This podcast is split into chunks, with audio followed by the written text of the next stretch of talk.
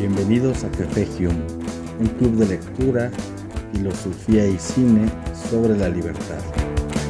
Este es un programa que surge a través de México Libertario. Mi nombre es Eduardo Ruiz y vamos a empezar.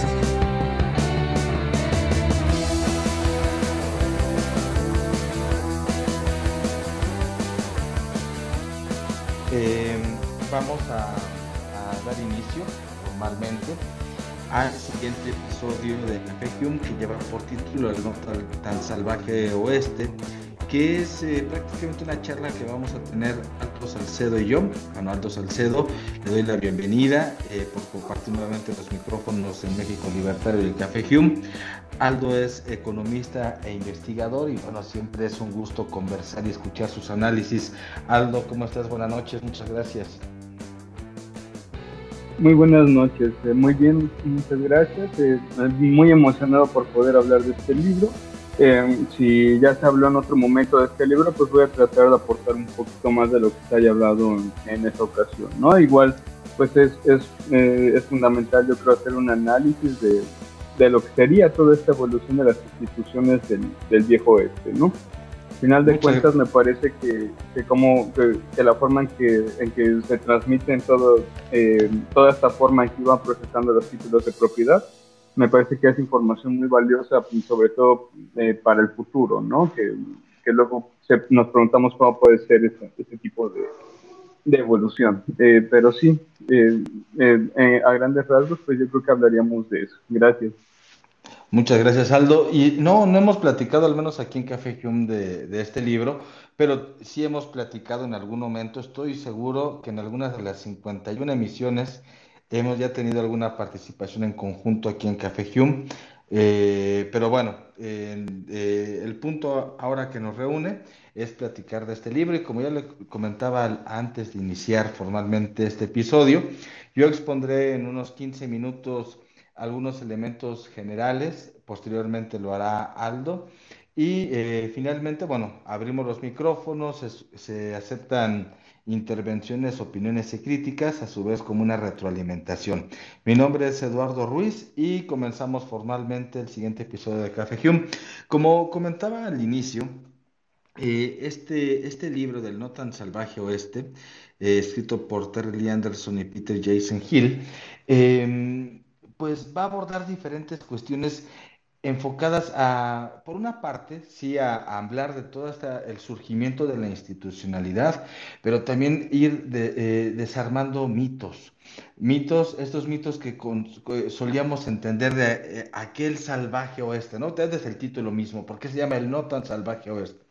Porque culturalmente, popularmente, siempre nos han mostrado, nos han vendido la idea dentro del folclore folclore cultural gringo, que los vaqueros vivían en una especie de anarquía, que no había ley, que todos eran unos trogloditas, unos bárbaros y salvajes, y realmente, pues realmente se empieza a mostrar algo, algo distante de, de ello. Prácticamente la vida del llamado viejo oeste o el salvaje oeste eh, comienza a forjarse a principios del siglo XIX.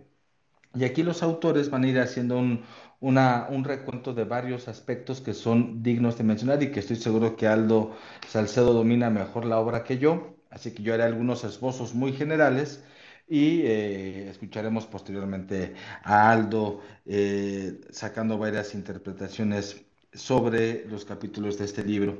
Que eh, comento, yo estuve buscando el texto por todas partes y no lo encontraba, pero la editorial eh, Innisfree eh, lo tiene. Entonces, bueno, yo lo encontré por ahí en un, en un PDF. lo encontré en un PDF, es un libro de alrededor de unas 300 páginas más o menos. Entonces, bueno, es recomendable e interesante, más aquellos como yo, en mi caso, que soy eh, fanático, me gustan mucho las películas western, entonces encontrarme con este libro me, me, me, pareció grato y al mismo tiempo rompió un poco mi corazoncito porque yo, yo a mí sí me gustaba esa, esa idea folclórica del mito y leyendas del salvaje o viejo, o viejo oeste. Por ejemplo, dentro de la lectura, cuando se va arrancando, se van describiendo, sí, como puntos centrales, el surgimiento de la institucionalidad, de las leyes, del orden, que realmente no era todo tan caótico como se cree, va derrumbando justamente estos mitos. El mito del vaquero, por ejemplo. El mito del vaquero como aquel hombre eh, solitario, ¿no? Como recordamos hasta el llanero solitario.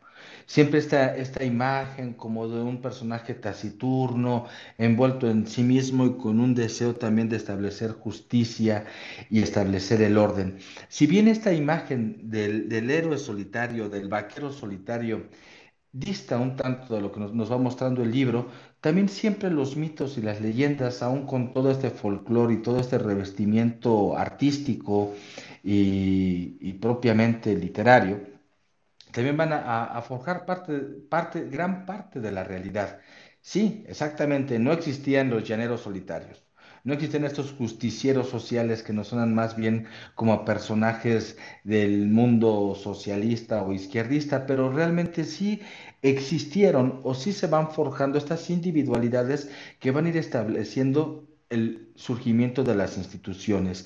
Sí va a haber individualidades que van a estar viviendo eh, y montando a caballo y con, y con el, el, la, el lazo del, del, del, jinete, así como el sombrero y la pistola, claro, pero también van a estar comenzando a introducir cómo poder organizarse en un mundo donde no hay todavía organización. ¿Cómo van a establecerse los primeros parámetros para forjar el devenir de una nueva cultura? Y eso también puede tener este grado del vaquero solitario. Pero bueno, también otra cosa que, que, se va despegando es como esta forma tan, tan salvaje que solemos entender que todo se arreglaba a balazos, ¿no? Y no es que pensemos en este jodido presidente que dice abrazos, no balazos. No, no, no. no, no, no lo referimos a eso. Sí había balazos y sí había duelos, pero no era como la forma común o constante de establecer eh, prácticamente un, un orden. En, en, gran sentido, toda esta, esta, idea de los duelos en el salvaje oeste es una mera ficción generada por las películas y por la literatura. Si había disputas, si había disputas y conflictos muy grandes desde en el sentido personal por el territorio, definir cuáles son los linderos de un territorio con otro. Y eso generaba problemas, pero no en el salvaje oeste, sigue generando problemas en cualquier momento, desde la ciudad como en la sierra. Y nuevamente en este libro comienza a decir por qué estos problemas que se suscitaban tienen que ser resueltos a partir de establecer una forma quizá arcaica y primitiva de institucionalidad, definir qué es la propiedad cuántas reses pertenecen a, este, a, esta familia o cuáles, cuáles son los elementos que conforman a, eh, un condado. Entonces, sí comienzan a, identificarse estos elementos. Sí hay duelos, pero no hay duelos como los, los que veíamos en las películas, ¿no? Pero en fin, otro de estos mitos, y me voy a ir un poquito más rápido, otro de estos mitos también es el, el llamado de los, estos íconos culturales que eran los, forajidos, ¿no? Que se pide recompensa por tal forajido, como en la película del bueno, el malo y el feo. Bueno, tenemos a personajes eh, que sí existieron en la vida real, como JC James, por ejemplo, Billy the Kid, el famoso Billy the Kid, eh, Butch Cassidy, que sí existieron, pero bueno, fueron más bien adornados a lo largo de la cultura nuevamente popular, romantizadas. Y ahorita quiero detenerme a hablar un poquito sobre eso, porque sí es importante que existan, eh, eh, existan las imágenes romantizadas, pero también cómo es importante un análisis como de, de este libro de, de, Anderson y Jason Hill para poder aclarar y de, e identificar pues que la historia se construye a partir de más elementos. Entonces se van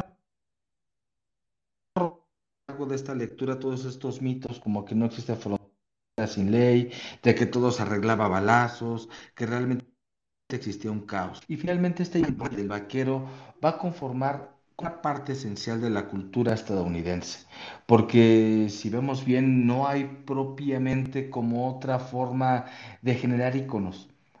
Toda cultura, toda historia, por muy racional que sea, por muy hija de la ilustración o de la enciclopedia, previa a la Revolución Francesa, que fue la independencia de las trece colonias, pues requieren construir su historia a partir también de mitos y leyendas. Y una de esas tan importantes es la imagen del vaquero. La imagen del vaquero como este espíritu independiente que siempre se defiende dentro del liberalismo. El individuo que va a conformar e impactar a la sociedad.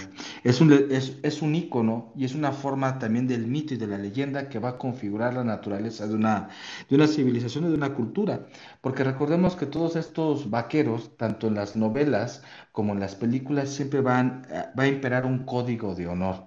También muy semejante a los samuráis japoneses, ¿no? Tan solo pensemos en los siete magníficos, que es un remake eh, eh, estadounidense eh, de Los Siete Samuráis de Akira Kurosawa. Pero en fin, son algunos de estos elementos que van a configurar.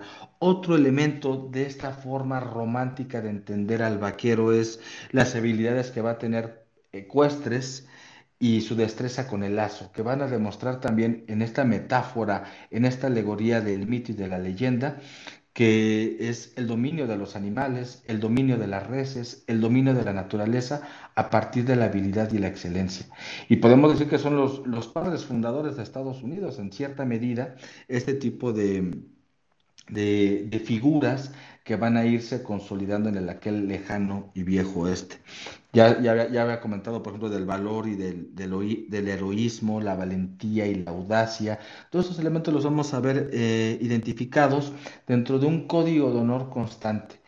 Porque fíjense, aun cuando la literatura, aun cuando el cine ha establecido esta serie de ideas del salvaje oeste, también ha introducido dentro de su propio mito, dentro de su propia leyenda y su construcción cultural, los elementos más importantes que configuran lo que dicen los autores de este libro.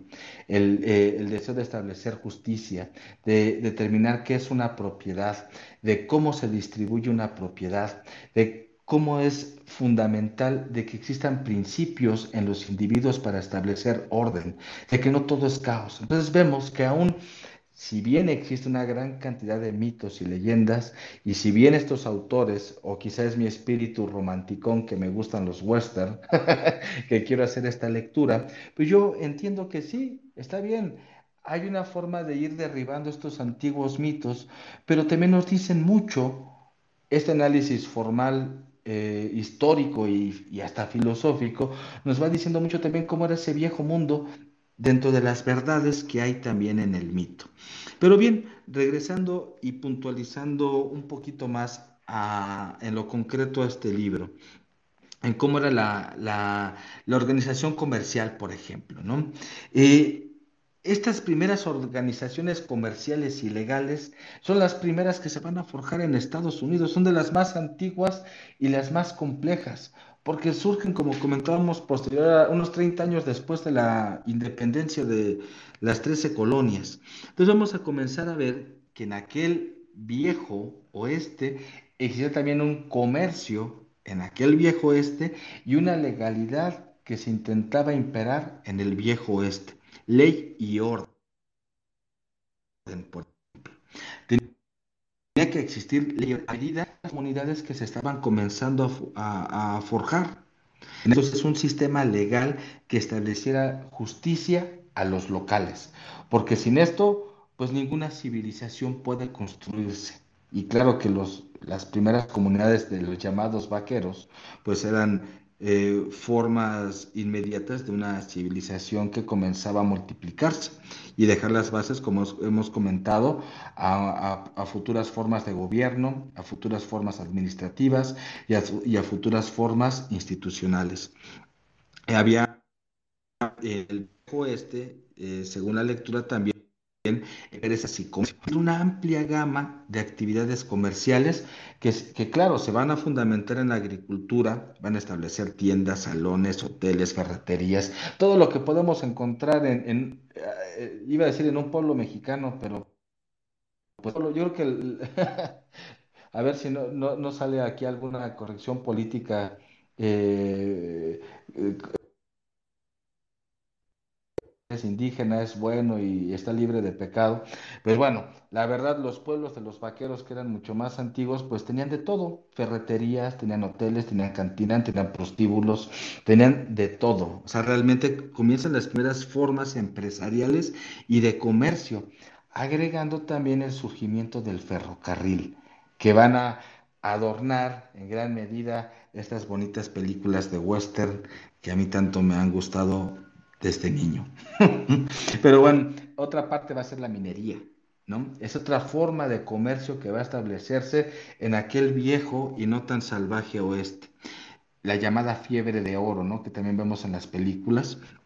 El oro, la plata, estos impulsos también egoístas del ser humano que, que hace por lo que sea por esta fiebre del oro. Por lo tanto, tenían que establecerse acuerdos con los mineros para poder extraer el oro y repartirlo. No es como de que cada quien encuentra y empieza a explotar y, se genera un caos, por supuesto. Entonces tenía que haber una organización legal para que el comercio minero lograra funcionar. Esa es una parte muy importante. Y eso solamente se podía dar por leyes y regulaciones locales. Digamos, que cada pueblo tenía su propia forma de establecer la ley. Por eso la famosa imagen del sheriff, era el que, el que era el juez, la autoridad y el que justicia. tiempo, fíjense, y esto es bien importante.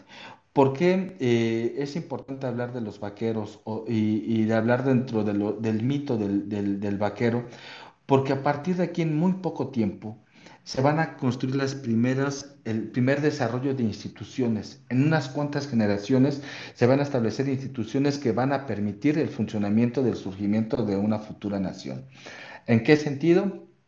Se viene la propiedad, se establece un sistema de legalidad y de justicia, además de la libertad de emprendimiento para poner sus negocios como zapatero, como barbero, para aquel que, el que quería poner el prostíbulo, etcétera. O sea, es el surgimiento de una pequeña comunidad que va a reproducirse a gran escala en lo que podemos entender hoy como el mundo moderno. Entonces, esos son algunos de los, de los aspectos que, que se van a identificar porque también se va rompiendo esta idea de que en el viejo oeste solamente había anarquía y que cada quien hacía su propia ley.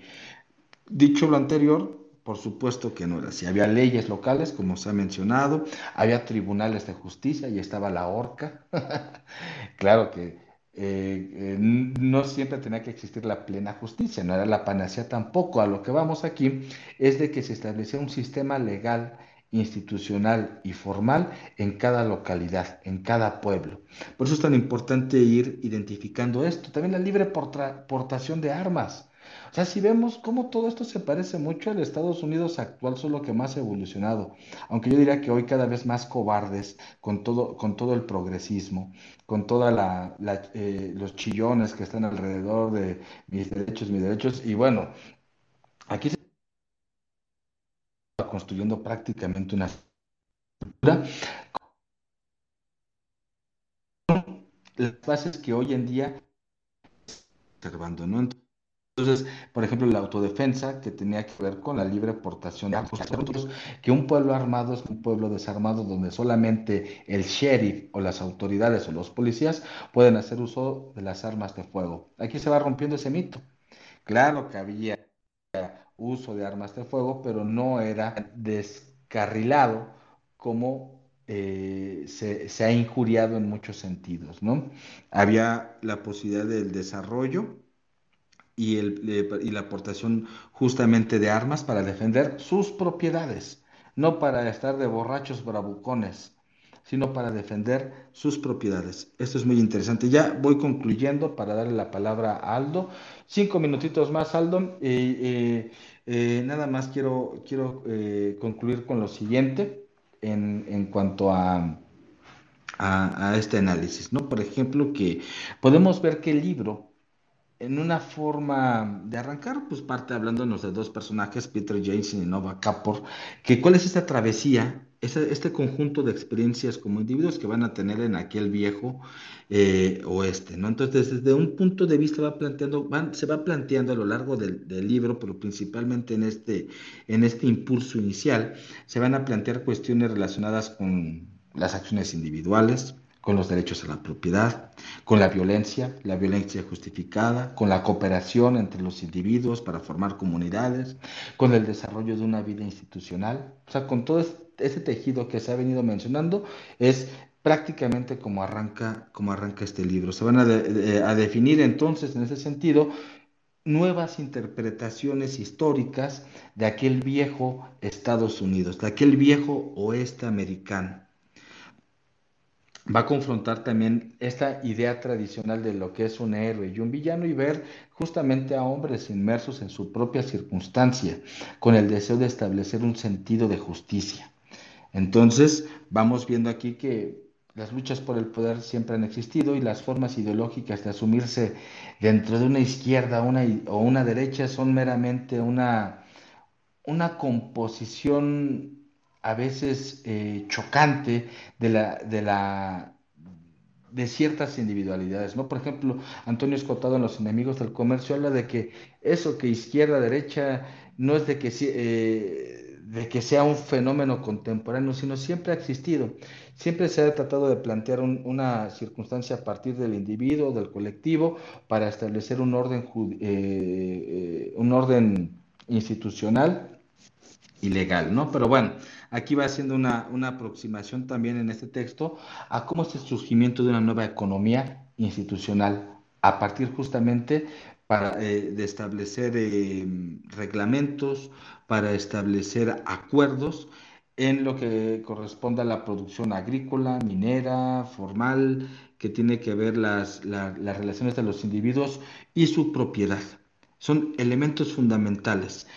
El reconocimiento de los individuos de una propiedad para poder establecer un negocio. Y aquí tenemos todo el liberalismo, o al menos una forma inicial primitiva, pero sumamente rápida que el proliferó, que fue eh, entendida desde, desde, estas connotaciones de aquel no tan, no tan salvaje, no tan salvaje oeste. Pero bueno, em, creo que si no me extiendo un poquito más, y ya me llevé los unos 20 minutos, así que me detengo en este momento y le voy a dar la palabra a Aldo Salcedo. Aldo, adelante y disculpa si me extendí un poquito más, tómate el tiempo que tú necesites. Muchas gracias. No te preocupes, Eduardo. Me parece que hablaste muy bien de cómo eh, este libro tiene el propósito de, de hecho, derribar todos los mitos. bueno, aquí se habla sobre todo de los mitos de los que hablan eh, los historiadores en, Estados Unidos acerca de lo que fue el salvaje oeste. Y de hecho menciona a muchos historiadores que hablan de, por ejemplo, eh, prácticamente el, el, todo el desarrollo del capitalismo, digamos, a través de estos estados del oeste, se debió a través de un salvajismo, de conquista, digamos, de, explotación del hombre por el hombre, ¿no? Como, como lo decía eh, Hobbes, ¿no? Que, que, si bien en el Leviatán habla mal del, del gobierno, eh, a final de cuentas lo justifica y dice que es el mal menor, que porque si no hubiera gobierno, entonces la vida sería corta, salvaje, y, bueno, eh, y demás, ¿no? Pero como bien tú lo dices, esta es la idea que se tiene del anarquismo. Y el problema de estos historiadores es que justamente ponen esa dicotomía de que si el Estado está gobernando cierta parte del territorio, significa que ahí hay orden, que ahí no, que, que donde el Estado gobierna, ah, la gente es muy pacífica, la gente así puede hacer contratos, la gente puede intercambiar, la gente puede hacer, digamos, diferentes eh, transacciones, por así decirlo, sin ningún problema, pero solo y únicamente si está el Estado presente. Como no había Estado presente, al menos no en la mayoría de sectores eh, el que se estaban desarrollando en el viejo oeste, se tiene entonces la idea de estos de varios historiadores de que, de que el oeste pues era salvaje, de que pues toda la gente vivía muy mal coordinada, de que era guerra, de que todo era explotación hacia los indios, y esto no es cierto, ¿no? Nos demuestran aquí que no es cierto. De hecho, los problemas con los indios aparecen hasta que el gobierno comienza a interceder, ¿vale? Y comienza a meter sus tropas, pero bueno, ahorita, ahorita hablaré, hablaré de esos, sin embargo, eh, pues bueno, eh, solamente para ver un poquito de cuál va a ser el propósito del libro, ¿no? Y bueno, para irlo desarrollando poco a poco, primero me parece menester tener que hablar de cómo era la propiedad para los indios, porque muchas veces también habla de ese error de los historiadores en el que supuestamente los indios nativos de Estados Unidos no tenían ningún título de propiedad, sino que ellos aprovechaban como si habláramos de comunas hippies o comunas, valga la redundancia, ¿no? Pero comunas comunistas, en donde pues todo era de todos, todos compartían todo y así. Es cierto que ellos no tenían el concepto de propiedad como la tenemos nosotros en el mundo moderno. Eh, no, es decir, había cosas que bien podrían sí ser un poco comunitarias, sin embargo, la mayoría de las cosas que ellos labraban con sus manos sí sabían que pertenecía a ellos. Es decir, por ejemplo, cuando, cuando em, con las pieles hacían los tipis, ¿no? Las, estas tiendas indias, eh, ellos sabían a qué familia pertenecían estos tipis, y no es que una, la familia de al lado se pudiera estar metiendo al tipi, de, digamos, a tu casa, por así decirlo. No, no podían.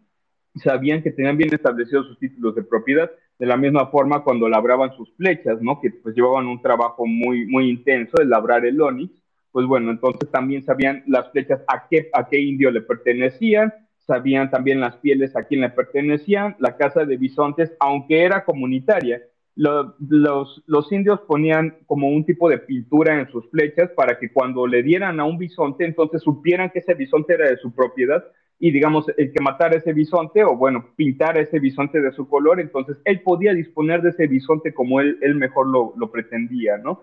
Entonces, digamos, los indios sabían muy bien lo que era la propiedad privada, aunque no, aunque no fueran capitalistas del todo. No, no estaban pensando en maximizar su, su capital, ¿no? En, en, tener un ahorro fuerte y maximizar su capital para, para, crear empresas, industrias y así, sino que más bien lo hacían para su cómodo vivir del día a día, por así decirlo. No, no, no veían tanto a futuro, sino que eran muy cómodos viviendo como ellos estaban pues por, supuesto, ¿no? no nos podemos meter en eso. Así que pues capitalismo, capitalismo tal cual no era, muy distinto al que sí se, se desarrolla a través de los, los eh, europeos que iban llegando al oeste de América, eh, donde sí se desarrolla capitalismo, ¿no? Y es aquí donde, donde nace uno de los primeros intercambios pacíficos como instituciones que hay entre las tribus indias, ya sean los comanches, ya sean los sioux, eh, sean, los que sean, se mencionan muchos, de, casi, casi a todos en el libro, y todo, y todo este tipo de tribus comerciaban bastante bien con, con las personas del oeste, ¿no? Con los pioneros del oeste. Eh, comercializaban pieles, por ejemplo, se comercializaba la piel de castor, que era muy barata en un principio. Sobre esto también eh, sabían muy bien los indios cómo cuidar este tipo de propiedad que era la piel de castor, es decir, cazaban una parte de los castores a mediados del año, y digamos, este, dejaban que la parte y los castores más jóvenes los dejaban vivir en el, digamos, así en las llanuras y demás, y los castores em, los, los, dejaban reproducirse para que el siguiente año pudieran volver a cazar y así se hacía un mercado sostenible, es decir, los, dejaban suficientes castores para que se reprodujeran, los iban, los cazaban y digamos ya, ya comerciaban con estos, esta piel de castor. Esta piel de castor se la comercializaban a los pioneros americanos, que por supuesto convenían los inviernos y muchas veces no venían preparados, además de que trasladaban esas pieles a, partes como Nueva York y estas partes de las 13 colonias, o las llevaban directamente a Europa, ¿no? Lo mismo con la piel de bisonte, aunque la piel de bisonte pues era un poco más cara. Y aquí el meollo del asunto, este tipo de intercambio nace de manera voluntaria entre indios y eh, voy a llamar coloquialmente vaqueros, ¿no? Para, para, no perder la línea, pero pues sí sabemos que vaqueros este, nos referimos a, aquel que se dedicaba a la ganadería. Sin embargo, pues este, en, el coloquial, pues vaqueros se utiliza también para los que se dedicaban a minería, a, al comercial, a la comercialización de pieles, a la, a la agricultura, etcétera, ¿no? Digamos, pero, pero para fines coloquiales y no andar este, no, no, no andarme partiendo en tanto, este, voy, a, voy a definir nada más que voy a hablar en términos de vaqueros a toda la gente que vivía en el viejo oeste, ¿no? Es, que, es como se usa coloquialmente. Entonces, este, eh, em, intercambiaban los indios con los vaqueros y eh, se comercializaban entonces las pieles de los castores, se comercializaban las pieles de los bisontes y se hacía de manera muy bien sostenida porque respetaban los derechos de propiedad de los indios no había abusos de, los europeos hacia los indios, respetaban muy bien estas reservas indias que pues sabían que era su territorio, ellos sabían que cazaban ahí, ellos sabían con qué comerciaban, los, ambos tenían sus títulos de propiedad muy bien definidos, tanto los europeos como los indios, y el problema llega cuando llega entonces el gobierno americano.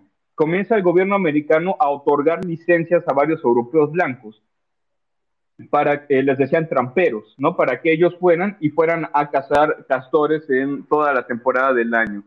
¿Qué pasó? El castor prácticamente quedó extinto, exterminaron prácticamente al castor cuando hubo intervención gubernamental. Vamos a ver ahí entonces una, eh, una medida que de hecho muchas veces se toma como, como si el gobierno tuviera que apropiarse de todos los recursos naturales como para, para que estos no se acaben. Y vamos a ver que aquí siempre que el gobierno intervino, siempre se acabaron los recursos naturales, siempre, siempre. Este fue el caso de, del oeste, en Estados Unidos. Eh, porque, por ejemplo, vemos que actualmente eh, vemos la solución de la ONU en su Agenda 2030, prácticamente su solución para que, para que no nos saquemos los recursos naturales es que nosotros le pasemos los recursos naturales al gobierno. Y esto no es así. Lo que pasa es que hay que tener bien definidos los títulos de propiedad para que algo no se acabe. Obviamente, si tú ya no vas a obtener rentas, si, si digamos, de los animales de los que estás obteniendo las pieles, te los acabas, pues ya no vas a obtener una renta futura. Entonces, pues tienen que estar obligados a cuidar cierta parte de los animales. Y aquí la gran diferencia, ¿no? Entra el gobierno, comienza a otorgar licencias para los tramperos y los tramperos acaban con todos los castores del oeste. No nada más eso, lo mismo pasó con el bisonte. Eh, en Estados Unidos, cuando llegaron los, europeos, había una población aproximadamente de 10 millones de bisontes en un término de 10 años, ya nada más había unos cuantos cientos de bisontes. Se los exterminaron, también se acabaron absolutamente a todos los bisontes en esa época. En un, lapso de 10 años, chiquito. Igual el castor nada más fue un lapso como de 20 años. O sea, pues fíjense el, lapso tan pequeño que hace, que hace falta para acabarnos con, unos, con una especie de animales, ¿no? Y esto pasó precisamente porque empieza a intervenir el gobierno de Estados Unidos. Eh, digamos, comienzan a poner sus ejércitos en la frontera para que los indios no se acerquen, entre, entre que ahí hubo épocas de la guerra de secesión y la guerra con México, que ahorita voy a hablar también de eso. Eh, pero digamos, cuando eh, se acercan eh, los, el ejército de Estados Unidos a la frontera con los indios, lo, que hacen es entonces propiciar armas a, las personas, a los cazadores, las, las armas de última punta, de último modelo, para que estos pudieran entonces cazar bisontes y los bisontes también se acabaron en el lapso de unos años cuando los europeos también comenzaron a cazar los bisontes. Veamos que los, los primeros europeos que llegan sí saben cuál es la propiedad de los indios y respetan el derecho de propiedad de los indios. Una vez que va interviniendo el gobierno de Estados Unidos, a los europeos les empieza a importar poco, digamos, el derecho de propiedad de los indios y más bien ya quieren abusar de ellos. Pero todo esto tiene que ver porque el gobierno está interviniendo fuertemente.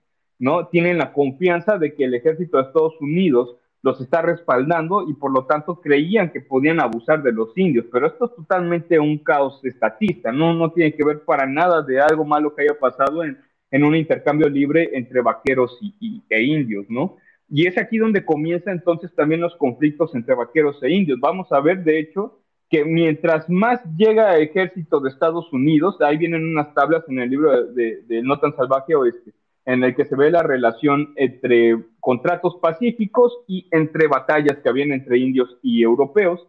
Había uno que otro conflicto, ¿no? No voy a decir que todo era miel sobre hojuelas, pero era exageradamente poco a comparación de lo que pasó después de que el, ejército de Estados Unidos empezó a intervenir. Por ejemplo, primero fue la guerra, la primera intervención con México, eh, con México donde mandaron al ejército de Estados Unidos a intervenir en toda la frontera con los indios porque pues bueno, ya saben ustedes que pues normalmente el, el, oeste pues es aquel territorio que se pelearon México y el gobierno de México y el gobierno de Estados Unidos. Eh, Nuevo México, California, Arizona, Texas, por ejemplo. ¿no? En Texas es más fuerte donde se agarra la cultura del vaquero. Em, y bueno, este, Nueva España abarca una, una, gran cantidad todavía de territorio un poco más arriba, ¿no? Eh, bueno, entonces cuando comienza esta, participación por el, territorio entre la guerra México y Estados Unidos, mandan al ejército de Estados Unidos a intervenir en la frontera y entonces los americanos comienzan a sentirse con el valor de abusar de los indios y entonces comienzan a invadir sus reservas, comienzan a hacer guerra contra los indios que al principio no fue tan fácil, ¿no? Ellos pensaban que por tener eh, armas de fuego iban a tener ventaja y no, pues no fue tan así, porque las armas que, de las que ellos disponían nada más tenían tres disparos, mientras los indios podían disparar 40 flechas en menos de un minuto, ¿no? O sea, eran unos sujetos súper preparados, o sea, imagínate 40 flechas en menos de un minuto, o sea, tuvieron que haber disparado una, una flecha en cada menos de dos segundos, o sea, eran bastante, bastante rápidos con el manejo del arco y la flecha ya obviamente, pues ya este, conforme fue avanzando la guerra entre indios y, europeos, pues bueno, ya comienzan los, los, los, europeos, los extranjeros, a tomar armas más modernas, ahora sí con 10 disparos, y bueno, ya la guerra ahora sí se volteó, ¿no? Pero al principio sí no fue tan fácil la guerra entre indios y europeos, pero sobre todo tuvo que ver por la confianza que incitaban los europeos en la presencia del ejército americano. Entonces vamos a ver, hay un caso de estatismo muy fuerte. Entonces, pues bueno, eh, eh, prácticamente vamos a ver un poco de eso. Eso no significa que siempre, siempre estuvieran mal las cosas entre nativos y, los europeos, ¿no? Este, de hecho, la parte más anárquica que hubo durante eh, la época en que se empezó a poblar el oeste fue de hecho con, las caravanas, ¿no? Iba, iban varias caravanas de varios extranjeros, eh, este, carabineros, ¿no? Les llamaban, y comenzaban entonces a poblar diferentes partes del oeste americano. Entre ellos, pues muchos guías, este, protectores de estas caravanas, de hecho eran indios, ayudaban a la gente a cruzar los ríos, iban conociendo mucho mejor las carreteras, los caminos y demás, y, guiaban a estas personas hacia los territorios que, donde ellos querían y hacían un intercambio comercial. Ellos le pagaban al indio y el indio los llevaba. Igual este, había, había europeos que hacían este tipo de recorridos, ¿no? No era, no era un ejercicio únicamente indio, podía darse de las dos formas. Pero dentro de, dentro de estos carabineros vamos a ver algo, algo muy importante, y es que eh, ellos tenían un sistema de justicia que era bastante rápido y eficiente. Cuando veían que uno de ellos era un asesino, un ladrón, un hurtador o un violador, lo que hacían era luego, luego eh, contrataban este, de, de, algunos pueblos que ya estaban instalando de ahí, contrataban a un juez y se dictaba una sentencia, ¿no? Y daban los casos ahí, todo y lo resolvían en ese mismo día. Es decir, la, la justicia estaba rápido. Y muy difícilmente entonces alguien se atrevía a, hacer un malhechor en frente de todas estas personas que actuaban por su misma fuerza, ¿no? Y normalmente pues lo hacían con, con personas que hacían delitos muy graves. Eh, entonces, pues, eh, de hecho, a pesar de, de esto, eh, vamos a ver que la justicia actuaba tan bien que los malhechores no actuaban, era muy raro que actuaran como bien mencionabas a Billy the Kid, por ejemplo, este, contaba la leyenda que Billy the Kid había matado a una persona por cada año que tenía, ¿no? Si murió como a los 40 años, debió matar a 40 personas. Em, pero esto no es cierto, ¿no? en los registros que hay de, en, el, en, el, oeste, se puede ver que Billy the Kid solamente mató cuatro personas. Y eso fue por enfrentamientos de pandillero a pandillero, ¿no? De forajido a forajido. No se metió nunca con personas inocentes. Eh, y bueno, de hecho la tasa, la tasa de homicidios en el oeste era del 0,4 por cada 100.000 habitantes. Era bajísimo, bajísimo. Muy probablemente era la zona más pacífica de toda la Tierra, a pesar de que no había estado. ¿No? Digamos, las personas encontraron la forma de solucionar todas sus transacciones de manera pacífica. Y los carabineros fueron un ejemplo de anarquía total. 300.000 habitantes que se, se esparcieron por todo el oeste de Estados Unidos y eran personas muy pacíficas que iban a encontrar nuevas formas de, tomar recursos, ya sea de la minería, de, la caza, ya sea de la agricultura, ¿no? Eh, de, lo cual, este, pues bueno, vamos a ir desarrollando cada punto, pero bueno, los carabineros, yo creo, eh, al menos en lo que se describe en el libro, era el punto más anárquico que había. De eso, de, hecho, perdón, eh, Bruce Benson en un libro que se llama Justicia sin Estado tiene un capítulo dedicado a cómo era el oeste y cómo eran los eh, las formas de tribunales en el oeste y la forma de justicia en el oeste donde no había estado, ¿no? Lo toma como ejemplo para su libro y dice que e, era una institución impresionante, de hecho se movían bastante bien, bastante rápido y bastante eficiente. Y, eh, y vamos a ver cómo, cómo es que ellos solitos se organizaban, veían que el costo de, de mantener a, los ladrones o a los hurtadores, a los violadores o a los asesinos, eh, mantenerlos bajo control era mucho más, más bajo que dejarlos libres, entonces actuaban rápido. ¿no? Era, era, era una forma muy, muy eficiente de justicia. Em, también, por ejemplo, eh, se, toma en cuenta eh, cómo era la, agricultura, ¿no? la agricultura en, el oeste, por ejemplo, también era una, forma eh, en la que prácticamente se transformó el desierto en, zonas totalmente cosechables, en, formas donde nosotros, bueno, donde ellos podían de hecho obtener varios, varios tipos de alimentos a través del desierto. Y esto pues no fue tan fácil porque había que establecer títulos de propiedad con los dueños de los ríos, con los dueños de las semillas, con los dueños de quién iba a, eh, digamos, con los medios de transporte que había en ese entonces, que era por medio de caballos. ¿no? Este, cómo, iban a transportar las verduras, las frutas que iban cosechando, cómo iban a obtener el agua, y entonces llegaban acuerdos bastante, eh, eh, bueno, era, eran un poco complicados, porque había que negociar con todos los dueños de los diferentes ranchos donde iba a atravesar el río, o donde iban a abrir conductos para que el río llegara hasta donde llegara la agricultura, digamos, para que el río, para que el río llevara el agua hasta donde se estaba cosechando las verduras y las frutas. Eh, entonces, eran, eran varios negocios ahí, tuvieron que, negociar absolutamente con todos los involucrados, los dueños de los rayos, los de los ríos, los de la agricultura, y entonces abrió un mercado gigante ahí, se transformó totalmente el desierto, y de hecho eh, se, citan documentos de cómo decían que era inhabitable toda esa parte del oeste de Estados Unidos porque no había agua y no había forma de cosechar, y sin embargo, eh, la, creatividad empresarial triunfó sobre todo todo pronóstico que había en ese entonces. De, plano decían que nadie podía vivir ahí y hicieron habitable todo lo que según ellos era inhabitable. Utah, Dakota, digamos, todo este tipo de estados donde pues prácticamente eran desiertos, lo convirtieron en zonas muy, muy este, prolíferas en cuanto al campo, ¿no? Em, y otra cosa que de, que se habla también es, es de los costos de transacción, ¿no? porque resulta que los, los vaqueros, y aquí se habla de vaqueros vaqueros, es decir, los que se encargaban de llevar el ganado de un lugar a otro, tenían un costo de transacción exageradamente bajísimo. Recordemos al premio Nobel de Economía Ronald Coase. Él decía que el mercado funciona eficientemente por sí mismo mientras los costos de transacción sean cero. ¿Por qué? Porque, pues, digamos, mm, con el estado presente, ¿no? Eh, eh, pues nosotros tenemos que sacar un permiso para comerciar, hay que, hay que pagar impuestos para que nos puedan proteger en caso de que la otra parte no quiera, no, no quiera digamos, este, cumplir con, con, su parte de la transacción. Eh, hay, que contratar un abogado para después hacer la demanda porque va a ser lentísimo de aquí que se resuelva y hay que pagar bastante y entonces, bueno, eh, se entra un conflicto bastante grande en caso de que alguien no te quiera pagar o no quiera cumplir su parte del contrato en vez de que haya honor. Es decir, si las personas tenían honor, que era lo que sucedía en el viejo oeste, eh, eh, daban su palabra de que iban a pagar sus transacciones y lo hacían. Es decir, de hecho menciona varios historiadores de cómo los vaqueros en Texas tenían tanta fama de tener muy buena palabra, de ser personas muy honorables, que, digamos, em, a ver, hubo una época en la guerra de secesión donde bajó la demanda del ganado entonces, pues el ganado no valía lo suficiente como para que lo estuvieran cercando y demás.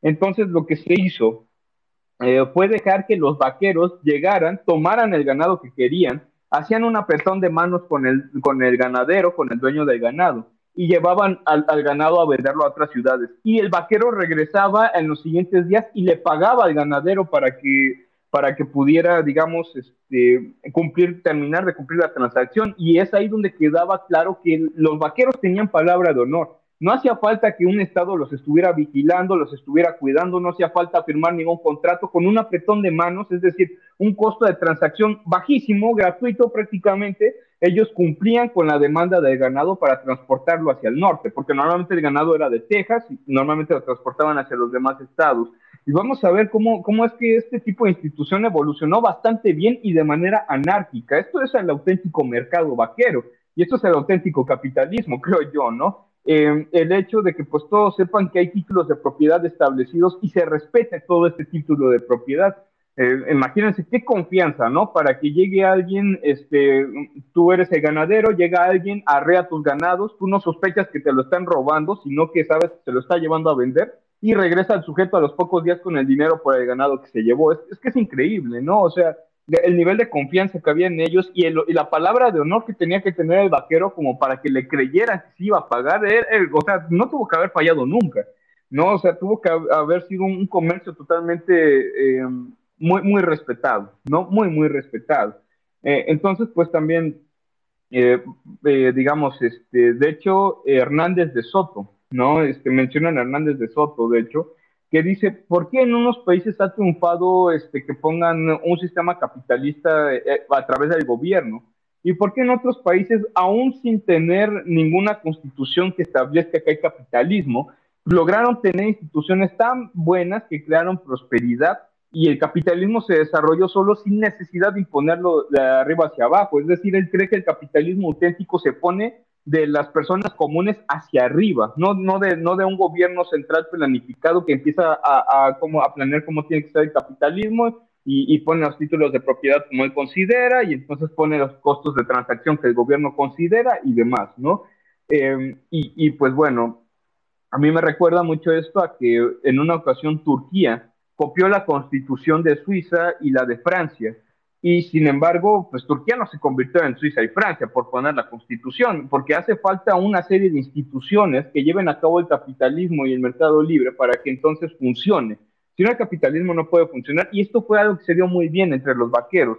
Había muy buenas transacciones, estaban los títulos de propiedad bien definidos, había palabra de honor, había, digamos, había una serie de cosas tan buenas que permitieron que hubiera mucha prosperidad en todos los pueblos del oeste. Mucha gente prosperó ahí sea que se dedicara a la minería, a la cacería, a la ganadería, a la agricultura, todos los, todos los tipos de comercios que se quisieron implementar, mucha gente salió muy, muy exitosa de todo ese tipo de transacciones, aún teniendo que, eh, digamos, pelear contra adversidades como lo fueron múltiples eh, enfermedades. Hubo muchas enfermedades en esa época, la tuberculosis, la peste, eh, digamos, también hubo, hubo, hubo temas de, del clima, que era, que era bastante extremo en esta parte del país, etcétera, ¿no? Y sin embargo, sacaron adelante todo este tipo de instituciones e hicieron pueblos muy, muy buenos, muy desarrollados, muy pacíficos en toda la zona eh, oeste de Estados Unidos, ¿no? Y con esto termino mi intervención. Igual yo espero no haberme eh, extendido tanto, pero a grandes rasgos, esto es de lo que trata el libro, ¿no? Y toca cada sector y cada sector lo va desarrollando poco a poco y cómo evolucionó a través del tiempo y cómo prácticamente todo empeoró a partir de que llegó el Estado. Cualquier aspecto, ¿eh? Cualquier aspecto que se tome, todo el Estado lo echó a perder en el momento en que llegó y quiso tomar cartas en el asunto con respecto a las transacciones que tenían los vaqueros.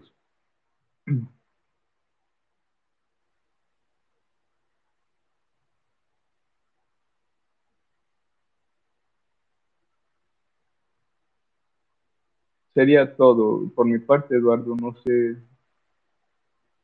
no sé si, se me escuchó.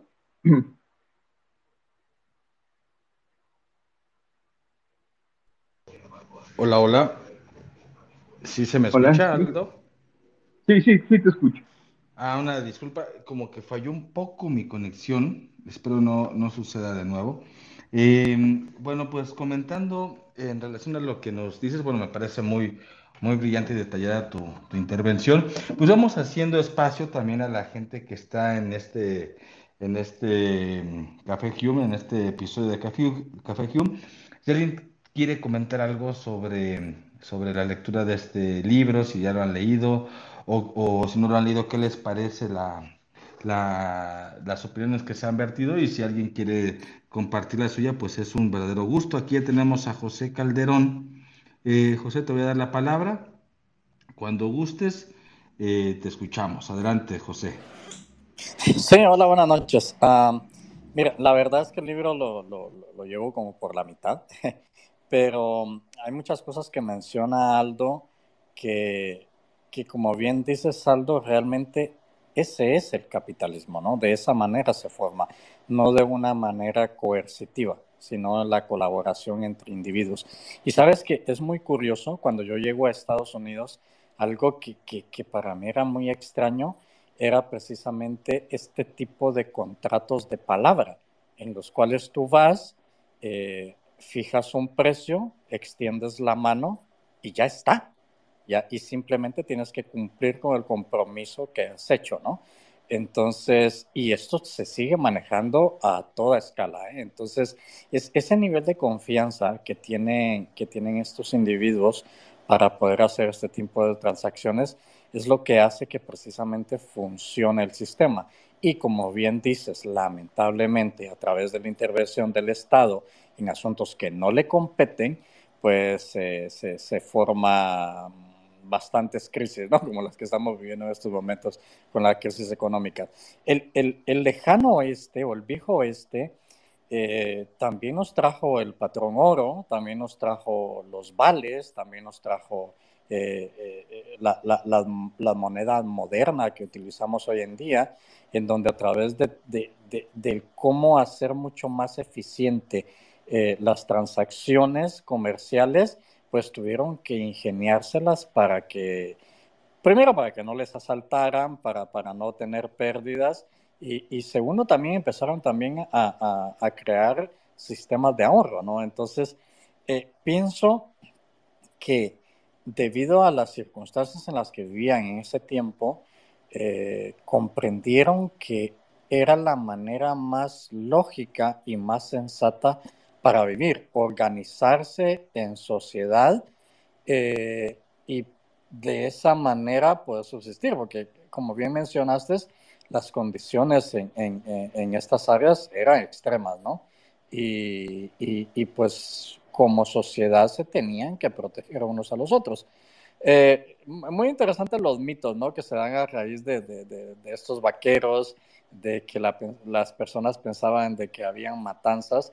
Fíjense que esto es algo que yo suelo hablar mucho con la gente, que la gente no me cree, y es que precisamente en el momento en el que permites que los individuos estén armados, el nivel de delincuencia baja, porque absolutamente nadie va a tener el valor de ir a, atacarte porque sabes que probablemente va a recibir un disparo, ¿no?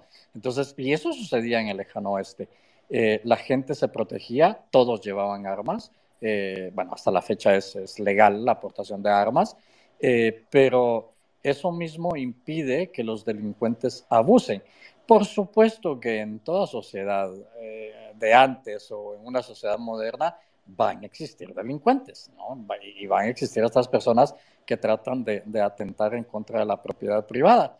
Pero bueno, e, esta gente se organizó de manera muy eficiente, tanto así que también fueron los que inventaron el sistema de recompensas de estos eh, eh, cazadores de recompensas porque se dieron cuenta que les salía mucho más barato que hacerlo de manera burocrática. Y de esa manera mandaban a, en busca de criminales, pagándoles cierta cuota por, por la... Por, decían la cabeza, no se, no se trataba de irlo a matar, sino que de irlo a capturar para entregarlo a las autoridades. Y, y, y, no tenían que pasar por un montón de burocracia eh, con un costo tan elevado y de esa manera pues serán mucho más eficientes. Por el momento está ahí mi, aportación. Muchas gracias, eh, eh, José Cárdenas. Ahorita hacemos un diálogo compartido en relación a tus opiniones que acabas de compartirnos. No sé si alguien más quiera solicitar la, la, palabra para ir recogiendo algunas opiniones y eh, eh, comenzar a hacer un diálogo abierto. Mientras eh, se decide alguien más en, participar, les quiero dar un, par de, anuncios de las actividades que realiza México Libertario, que va a tener una, una, actividad este jueves 18 de mayo a las 6 de la tarde. Este va a ser una, una conferencia presencial eh, la entrada es libre, se va a llevar a cabo en la preparatoria libérica que se encuentra en la calle de Arequipa número 675. Esto es prácticamente a una cuadra y media del metro 18 de marzo. Eh, comentamos, va a haber eh, café y cerveza de cortesía para los que acudan a nuestro conversatorio, que va a llevar como nombre cómo, cómo acaban las democracias. Y nos acompaña el doctor Joaquín Aspitarte, que es economista y profesor universitario, además de escritor. Entonces le recuerdo, este jueves a las 6 de la tarde, eh, el tema será cómo acabar con las drogas, este conversatorio con el doctor Joaquín Aspitarte, que se llevará a cabo en Ibérica, que es en la calle Arequipa 675, entrada libre. Igual esta información la pueden ver en las redes sociales de México Libertario. Y posteriormente, bueno, mañana, mañana 16 de mayo, habrá eh, el webinario de México Libertario que lleva como título Cómo acercar a los niños a la tecnología. Aquí va a estar esta conferencia, este webinario llevado por Román Huerta, que es eh, un eh, directivo en innovación y educación de Crack the Code. Esto va a ser el día de mañana a las, 10, a las 7 de la noche México, 10 de la noche Argentina. Pero bueno, vamos a retomar eh, lo, lo, mencionado por José Cárdenas. Eh, si me permites em, eh, comenzar, Aldo, para que sigas tomando tu cafecito. Bueno, yo ya me tomé el mío. Eh, me llamó la atención lo que comenta eh, José. Igual de a partir de aquí podemos ir haciendo un diálogo, si te parece, Aldo. Eh, me llama la atención que son de estos puntos que se estuvieron tratando en, la, en las intervenciones, que a mí también me, atrae bastante, que es este código de honor o esta honorabilidad que había en el viejo este. Yo quiero discrepar un poco, quiero discrepar un poco que esto sea, bueno, quizá mi percepción eh, fue equivocada. Eh, eh, yo entendí o entiendo que parte de la intencionalidad, tanto del libro como, como las opiniones que aquí están ustedes mencionando, se refiere propiamente o sea exclusivamente del surgimiento de un sistema liberal de mercado, ¿no? O sea, digamos que el inicio del capitalismo tenga que ser entendido como la honorabilidad. Yo pienso que si bien el, el, el, los, el, inicio del capitalismo o este liberalismo económico parte en gran sentido, a mi, a mi manera de verlo, con la legalidad. Es decir, reconocer la propiedad privada del otro y la libre capacidad de los individuos para forjar su camino en un ámbito comercial. Y cuando alguien atenta contra esta propiedad y estos ámbitos comerciales, ya sea con regulaciones, ya sea con monopolios o lo que sea, o capitalismo de Estado, pues comienza a haber una, un, un, eh, se comienza a viciar la salud de, esta, de este entorno económico y político. Yo pienso, a diferencia de esto y haciendo un poco de polémica y, y, se vale no estar de acuerdo y si me dicen, no, estás equivocado, pues adelante, creo que se trata también como de llevar estos análisis a más, a más terrenos. Yo pienso que, que, estas primeras formas de mercado, estas primeras formas de comercio que nos dice tanto de la vida del viejo este, eh, parte principalmente en el ámbito económico de la legalidad. Pero estos elementos que tienen que ver con el honor, más allá de verlos en su relación íntima con lo económico, tiene que ver con la identificación moral de los valores que configuran, una, que configuran una sociedad.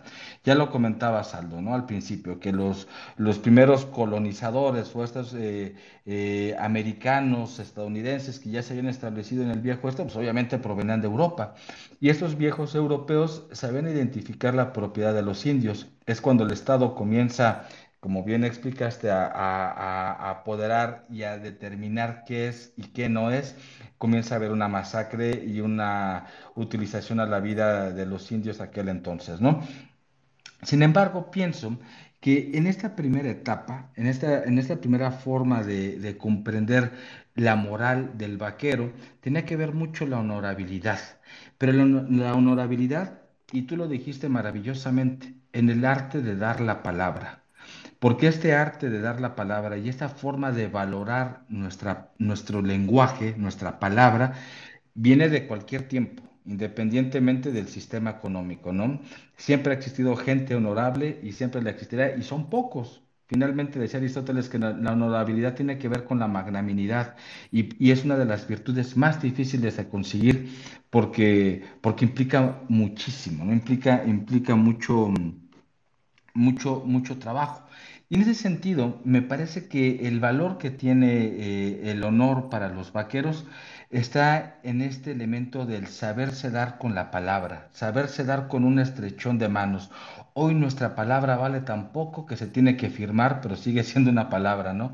Hoy nuestra palabra vale tan poco que se tiene que poner un, un, un dedo pulgar para decir que somos nosotros o, un código que escanean nuestro, el iris de nuestro ojo, ¿no? Es decir, cada vez la palabra vale menos, pero para los vaqueros o para comunidades que tienen valores muy fuertes, lo valía todo. Quizá nos estamos extraviando un poco, o, mi intención no es extraviarme de la lectura del libro, sino más bien comenzar a, retomar estos análisis, ¿no? Que ya Marco, eh, José y Marco y yo veníamos comentando anteriormente, el elemento de, la palabra para decir, hago esta transacción, eh, dejo estas reces, al, día siguiente vengo a hacer el pago. Sin embargo, yo, yo considero que más allá de entenderlo como un sentido de que eso es la génesis de un capitalismo, más bien es, es el ejemplo cuando el individuo está comprometido también con su sociedad, porque creo que también es importante eh, dejar en claro que en el liberalismo esto que tiran todos los izquierdistas. No es que el, liberalismo, el capitalismo es, es, una actividad egoísta para acumular riquezas para unos cuantos y explotar a todos. ¿no? Ese es el discurso que usan aquellos.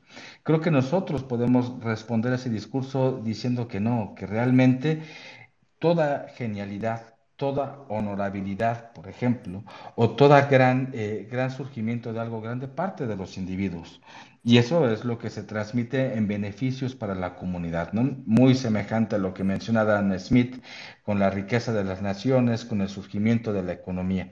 Pero bueno, yo me detengo en esta parte, Aldo, eh, retomando lo que ya mencionaba este José. Eh, si quiere retomar eh, las ideas de José y, complementar lo, lo, aquí hablado, pues será un gusto. Y a su vez invitamos a más integrantes de esta sala a que den su opinión. Adelante, Aldo. Sí, gracias. Em, claro, yo, yo espero que no se me haya entendido en ningún momento que, el, digamos, esta honorabilidad era el punto base del capitalismo, de la transacción de mercado. No, no era mi intención decir eso. Em, yo lo que decía es que el costo de transacción por parte de los vaqueros, y únicamente el libro habla de los vaqueros, no habla, o sea, exclusivamente a los que se dedicaban a llevar el ganado de un lugar a otro no habla, por ejemplo, de los mineros, de los cazadores, de los agricultores, eh, demás, no, no, no habla de, nada de esas cosas.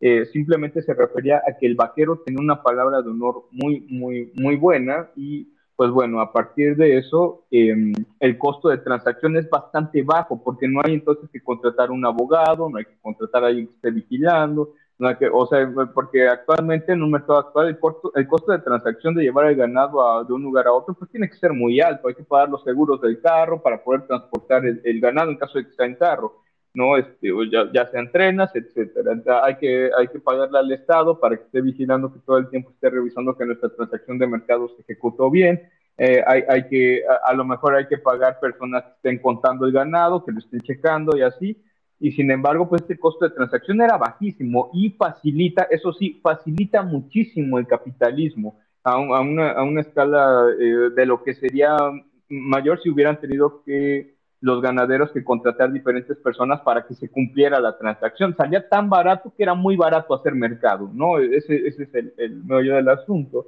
Em, por otro lado, también en, esta parte del honor, ¿no? Hay un libro de honor de Balzac que se llama El ascenso y la caída de Peter Virotú, espero no, no, equivocarme más, que sí era, era el nombre, eh, de, de, este libro en donde se está hablando de un, de un empresario que comienza una, una, fábrica de perfumes, ¿no? Y al principio le va bien, comienza, comienza este, a, a, gastar en un montón de cosas, le paga la boda a su hija, este, abre diferentes negocios eh, con muchas personas y de repente en uno de esos negocios fraudulentos este, que se veían de manera fraudulenta, de repente en uno de esos le transan un montón de dinero y él se queda endeudado con todos los bancos, ¿no? A los que les había prestado para llevar a cabo su empresa. Em, el caso es que cuando él se va a la quiebra, eh, bajo todo esto, eh, la gente lo comienza a ver mal, ¿no?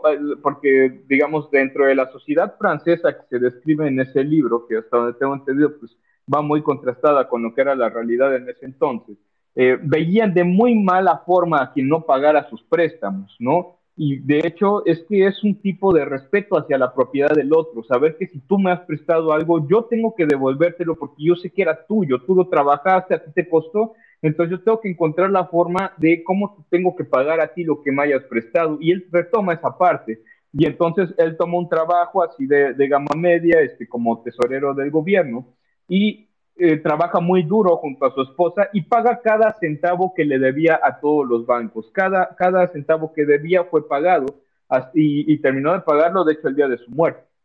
¿no? Y, nos habla mucho de esta honorabilidad. Sin embargo, él termina siendo honorable, es decir, dentro de toda eh, esta comunidad de empresarios, el Señor termina siendo honorable y, digamos, esta, el honor termina, digamos, siendo un factor que puede heredar a su familia y su, y su familia entonces comienza a ser de renombre otra vez, etcétera, ¿no? Entonces, vamos a ver que estas cuestiones también son un poco importantes por la parte de saber que si, eh, que digamos, si se va a hacer todo lo posible para que yo pueda eh, respetar los, derechos, los derechos o títulos de propiedad de otra persona, va a facilitar mucho que haya capitalismo, ¿no? Va a facilitar mucho que se pueda hacer rentas a partir de préstamos, que se pueda hacer rentas a partir de intereses, eh, va a facilitar mucho que no, no se robe tan fácil, etcétera, y bueno, este, va a facilitar bastante todas las transacciones que están del mercado, ¿no? Y José, ya nada más por último punto, José hablaba también de los inventos de, del medio oeste y se me olvidó también hablar de, del alambre de espino,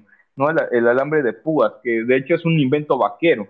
Y también vienen tablas de cómo comienza esta industria de, del alambre para poder cercar el ganado y demás, ¿no? Que de hecho fue una muy buena forma de, poner títulos de propiedad y de hecho salvó el pastizal americano porque resulta que el gobierno dejó que los pastores de ovejas tomaran, tomaran todos los campos que no estuvieran cercados este, para que pudieran las ovejas comer ahí. El problema es que estaban comiendo el alimento del ganado de los, de los, de los ganaderos, ¿no? Valga la redundancia.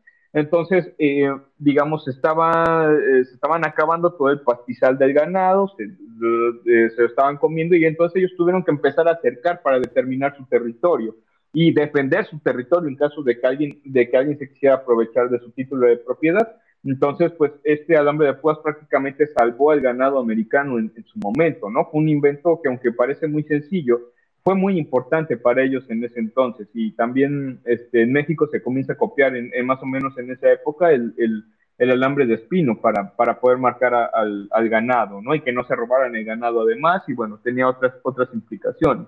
Pero sí, es digamos, el viejo este fue una forma de eh, de, de, creatividad empresarial increíble. A partir de dos años, pues vamos a ver que todo, el tipo de inventos que se llevó a cabo para que funcionaran todas las instituciones que había en ese entonces. La tecnología avanzó de manera muy rápida, ¿no? Eh, pero pues sí, yo, yo, yo aquí terminaría mi, intervención. Gracias, Aldo. Pues vamos a darle la palabra ahora aquí a Un Gato Opina. Ya ese es el nombre de su, de su usuario, así que puedes activar tu, micrófono si gustas, un gato opina para, para escucharte. Buenas noches, gracias. Hola, buenas noches. Aquí escuchando todo. En primer, pues a mi papá también le encantaba el salvaje oeste, así que pues nos heredó un bastante de esa cultura.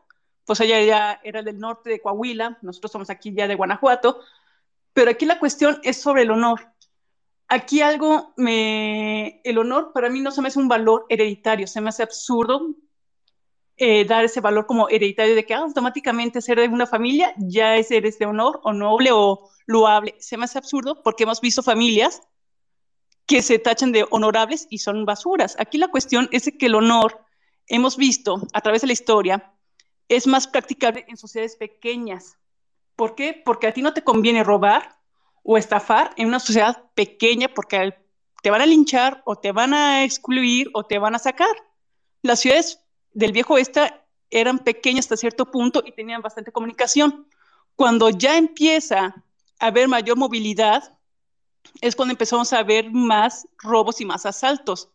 Igual, hoy lo vemos en las comunidades más pequeñas, por ejemplo, de ciertas zonas de Europa o de Asia, eh, el robar o el saquear o el estafar no lo hacen simplemente porque dicen, me estoy arriesgando a que me cachen y me vaya mal. Pero hemos visto que esos tipos de robos, estafas o pequeñas cosas que empieza ya la ciudad a degradarse, se dan más cuando una eh, sociedad crece en número. Aquí la cuestión es preguntarnos cómo hacer de que una sociedad pueda crecer en número y se pueda mantener ese control a través de no robar a las otras personas. Se ha intentado, la humanidad lo ha intentado bastantes veces, a través de la religión, con sus mandamientos, que muchas, todas, casi las religiones, todas, casi todas, giran en torno de que no vas a robarle a tu prójimo de una u otra manera, pero aún así no ha funcionado. También aquí hay un estudio de una psicóloga mexicana, se me olvidó el nombre, luego se los pongo, que habla sobre qué onda con el narco mexicano ¿Qué es lo que diferencia al narco mexicano al, por ejemplo, pistolero gringo? ¿Qué es lo que hay? Dice, aquí la cuestión es la empatía. el narco mexicano tiene ciertas empatías a ciertos sectores y esa empatía a ciertos sectores se transmite a odio hacia otros sectores. Entonces, cuando tú ya deshumanizas a una persona, la vuelves objeto, entonces se te hace bastante fácil hacerle cualquier cosa, cualquier estupidez, y el honor ante tu gente se va a mantener, aunque tú no seas honorable ante las demás personas, pero mientras que tu gente te respalde, mientras tu barrio te respalde, a ti te vale, literalmente. Ahí sí tenemos unos ciertos problemas, bastantes problemas, ya en psicología social, en cómo lograr hacer eso mientras no podemos encontrar una manera más, eh, no proactiva, sino más realista de poner estas cuestiones, pues siempre va a haber personas que se van a pasar de listas y van a estar arruinando el sistema y nunca el sistema estará en sus óptimas condiciones, aunque nunca va a estar al 100% porque está hecho por humanos y los humanos somos bastante destructivos por naturaleza y constructivos también, pero ¿cómo mantenerlo en los límites viables para que pueda progresar sin ningún problema? Esa es la pregunta que se tiene que hacer el capitalismo. El capitalismo que se ha llevado a través de los últimos años, más bien desde los 80 alrededor de los 80 y algo así, de Estados Unidos, donde exacerba un individualismo bastante fuerte, ha hecho, y esto sí es un estudio que lo comprobó una universidad, creo que es la de Berlín o Hamburgo, está en Deutsche Welle su reporte muy bueno, de que ha creado más psicópatas y sociópatas en la, en la sociedad actual.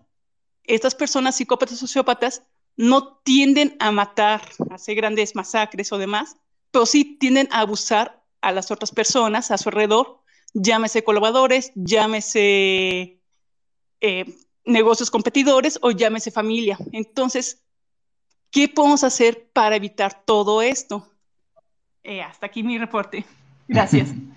Muchas gracias. Un gato opina. Vamos a recoger la siguiente opinión, el siguiente comentario, Aldo, que es de Josh. Recogemos estas dos intervenciones, damos una retroalimentación. Si quieres, eh, tú comienzas y cerramos el programa. Así que, Josh, adelante. Buenas noches. Ok, buenas noches. Eh, solo quisiera puntualizar algunas cosas que escuché de parte de Un Gato Opina. Eh, no sé de qué forma se, a qué se refiere ella con que no ha funcionado la cuestión eh, religiosa, porque al fin de cuentas el honor y todo eso es una actitud ética ah, hacia la, ah, ante la palabra que uno da, por ejemplo. No sé a qué se refiere con que no ha funcionado la cuestión de la religión, que de alguna manera nos ha enseñado eh, ciertos principios morales que funcionan justamente para estructurar una ética. ¿Por qué decir que no ha funcionado si uno revisa las estadísticas? Es la minoría, la minoría quienes cometen crímenes y quienes roban, exactamente. Así que yo creo que eh, no es tan acertado el comentario. Eh, por otro lado, solo quería preguntar la cuestión de cómo se aplicaba la ley, porque siendo sincero, está en mi lista de lecturas, pero no lo he leído el libro. Me gustaría saber cómo era la aplicación de la ley eh, en el salvaje oeste. Por cierto, a mí la cuestión de los duelos em, como libertario me parece bien, la verdad. Es un contrato entre dos personas y por muy salvaje que te parezca, si le sirve para resolver un conflicto, ningún problema con eso. Eso es todo lo que tengo que agregar. bueno, eh, pues eh, comenzamos. Eh, Aldo, ¿quieres tomar estas dos participaciones y dar, preparar tu, cierre? Posteriormente yo hago lo mismo y, bueno, alguna conclusión que pueda surgir. Así que adelante, Aldo. Sí, claro. bueno, sobre lo que comentaba la señorita, a partir, digamos, de acuerdo al, al, al, usuario de un gato opina, eh, en, realidad, pues bueno, no, no el honor no va a ser, va a tener un valor tal cual eh, por el hecho de que se pueda transmitir a través de la familia, ¿no? Yo creo que pues eso va a tener que ser una cuestión de cómo se sienta uno mismo. A final de cuentas, eso es, y bueno, y que también vas a hacer tú eh, otros contratos en el futuro si la gente tiene que más o menos recoger algo bueno de ti. El caso es que pues el honor tiene, tiene su función y más o menos individual y cada uno pues tiene que hacer defender su honor para que pues en el futuro eh, puedan confiar en ti, puedan hacer contratos contigo. En el caso de que tú fueras ladrón, de que no cumplieras tu parte del contrato, por supuesto esto yo, yo, creo que va a repercutir bastante en una persona a la, que le va mal, ¿no? Este, pues esto se ve, por ejemplo, eh, una parte de esto es cuando, por ejemplo, se manda una persona a buro de crédito, ¿no? Aunque ya hay otro tipo de empresas que otorgan créditos más caros y dan, tarjetas más caras, pues, por ejemplo, este, si estás en el buro de crédito, pues no están eh, otorgando créditos en todos lados. De alguna forma perdiste tu credibilidad para estar pagando créditos debido a tu, a tu impago con uno anterior y entonces pues eh, va a costar mucho que, o, vas a tener un crédito bastante caro y, va a costar mucho que pagues después eso con todo interés, ¿no? Para, para poder eh, recuperar esa credibilidad, pero, eh, y bueno, creo yo que aunque no el honor deba ser hereditable únicamente porque una persona fue honorable, sí que se pueden transmitir varias formas, ¿no? A final de cuentas, eh, no, no, yo, este, no, no va a haber otra forma de mejor transmisión de la cultura que la familia. Y si la familia generalmente pues, recoge buenos valores, se los pasa a sus hijos, pues va a haber una cuestión de que pues, este, se va, va a haber una buena, un, un, buen paso, ¿no? Entre ellos pues, vamos a encontrar el libro del antropólogo, este, eh, pues, se me olvidó el nombre del autor, pero se llama Los hijos de Sánchez ¿no? que está escrito como una novela y se habla como, como por ejemplo, em, le enseña a los niños, a, a, sus hijos, digamos, estas personas, estos padres, en la descripción que se hace en este libro, eh, le transmiten a sus hijos esto de que tienen que aprender a controlar sus pasiones. ¿no? Y se toma a partir de estas medidas de cómo una, un niño aprendiendo que tiene que controlarse, como por ejemplo para ahorrar, ¿no? Hay que controlar muchas pasiones para no, no no descapitalizarse en el, presente, aumentar una tasa de consumo bastante alta en el presente y más bien ahorrar para el futuro donde te va a ir mejor y no estar gastando en cosas que pues a lo mejor no te sirven, no te van a hacer perder más dinero. Digamos, ese tipo de cosas sí que se pueden transmitir y ya será de los hijos si lo llevan a cabo o no, y será de ellos si pierden su honorabilidad o no, ¿no?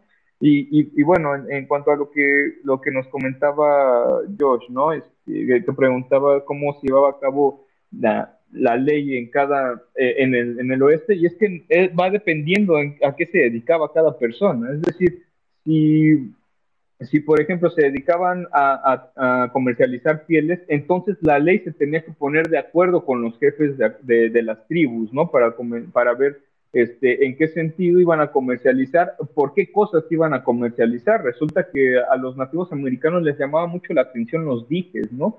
Eh, que traían los europeos. Entonces, eh, con los líderes de las tribus veían de qué forma se hacían este intercambio.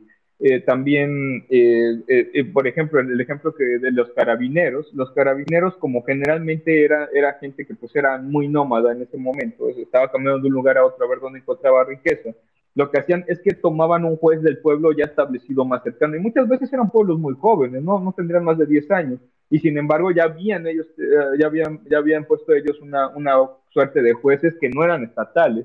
Y bueno, el juez ponía un tribunal y entonces se juzgaba que en la caravana estuviera haciendo, estuviera haciendo malos, eh, malas actividades con los demás.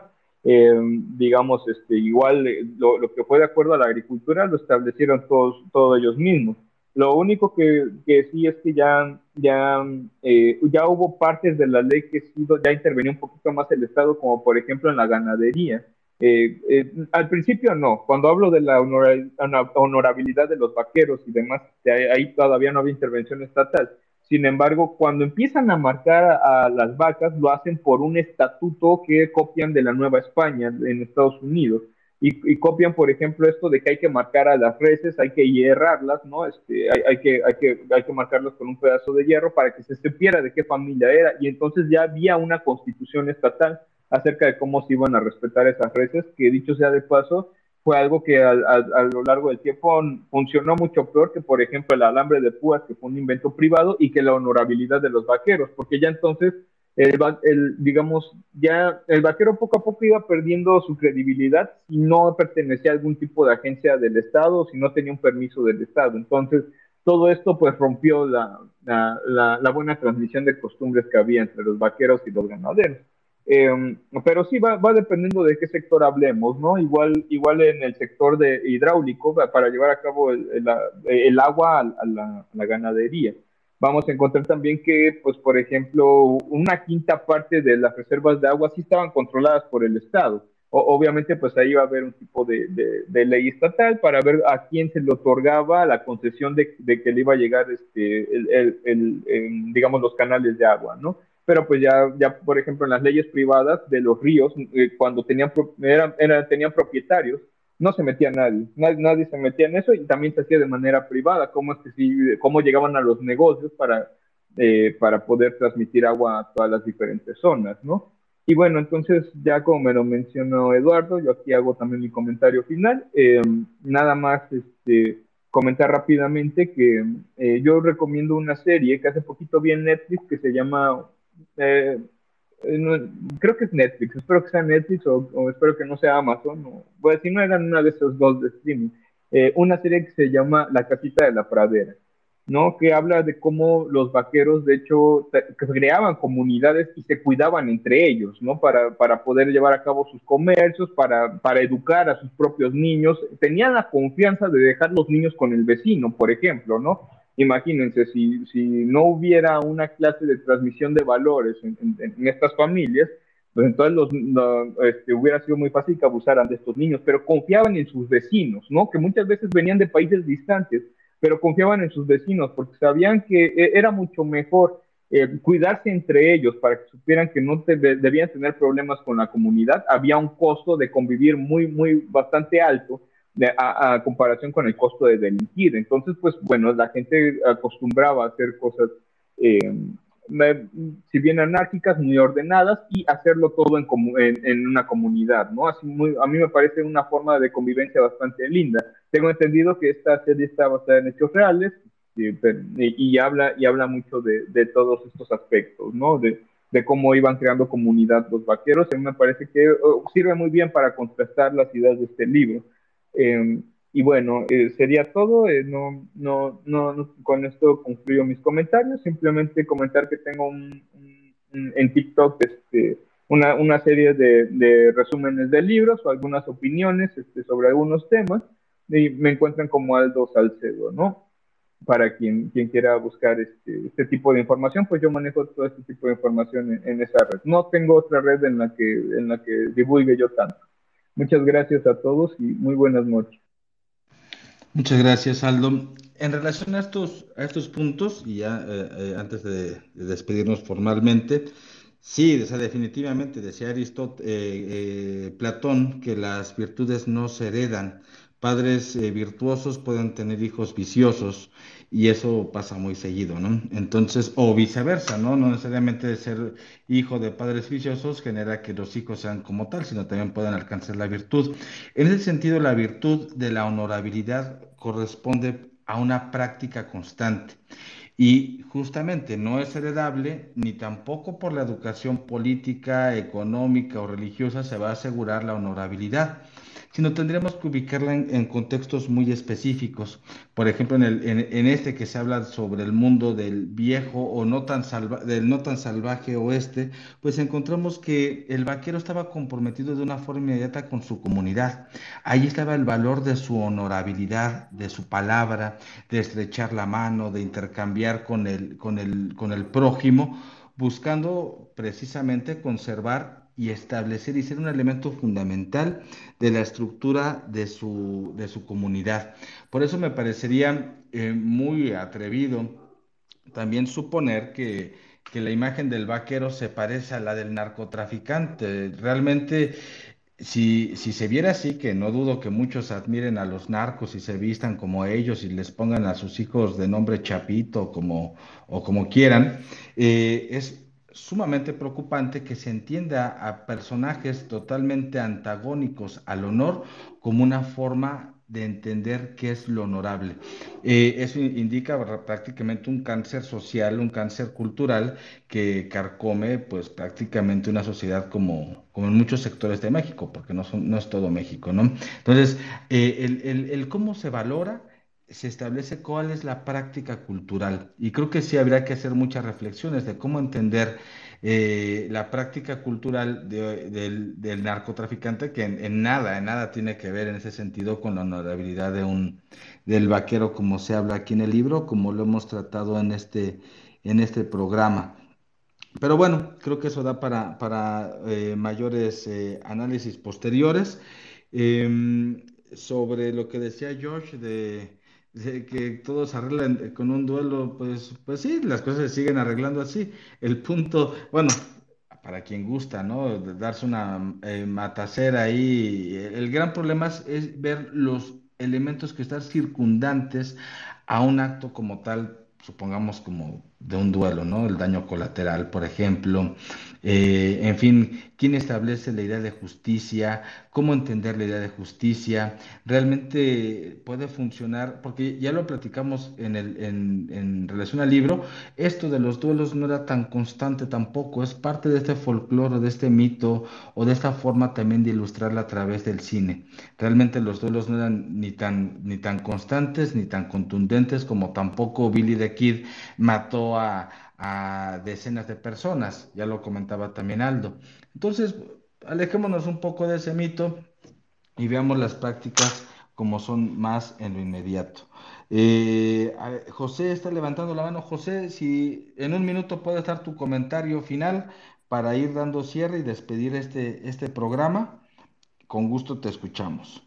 Sí, claro que sí. Solo quería agregar algo, que, que los vaqueros entendían perfectamente bien lo que era el individualismo, ¿no? Que, a través de esto, pues siendo responsable de ti mismo, eh, y si no lo eras, pues había consecuencias. O habían dos tipos de consecuencias. Uno, el que te asesinaran, o otro, el que te sacaran de la comunidad y por lo tanto ya no podías comerciar de ninguna manera. Entonces, pienso que eso se entendía bien. Aparte, hay que comprender que estos colonos, estos colonos americanos que llegaron a Estados Unidos venían ya de estados formados y estados fallidos y, entendían perfectamente bien el costo que implicaba tener estos estados que aparte eran bastante ineficientes, ¿no? Es solamente eso, gracias. Excelente, excelente aportación, José Cárdenas, muchas gracias. Gracias a, todos por su presencia aquí. Aldo, nuevamente te agradezco eh, el, espacio, el tiempo, es un gusto siempre interactuar contigo. Eh, ya nos dijiste dónde te podemos eh, seguir, principalmente en, en TikTok. Me podría recordar y compartir con los que estamos aquí presentes y los que nos estarían escuchando en el podcast, en Spotify, cuál es tu, tu TikTok para, para escuchar tus aportaciones. Sí, me, me, encuentran como Aldo Salcedo. Eh, creo que aparecerá Aldo, Aldo Salcedo y un uno me parece el número así, pero como Aldo Salcedo yo creo que aparecerá bastante bien. He visto que me encuentran bastante fácil. Entonces, para, para quien guste, ahí habrá diferentes aportaciones de diferentes temas. De, de hecho, voy a subir algunos puntos en los siguientes días sobre um, algunas personas que atacan el capitalismo y demás. El tema de entrada es de Juan Tolentino. Muchas gracias. Pues gracias a ti, Aldo. Especialmente a, a, Roberto. Eh, pasen una excelente noche e inicio de semana. Nos estaremos escuchando el próximo lunes a las 8 de la noche en Café Hume. Mi nombre es Eduardo Ruiz, gracias a México Libertario, a Víctor Becerra. Y pues nos escuchamos pronto. Un cordial saludo y bonita noche. Bye.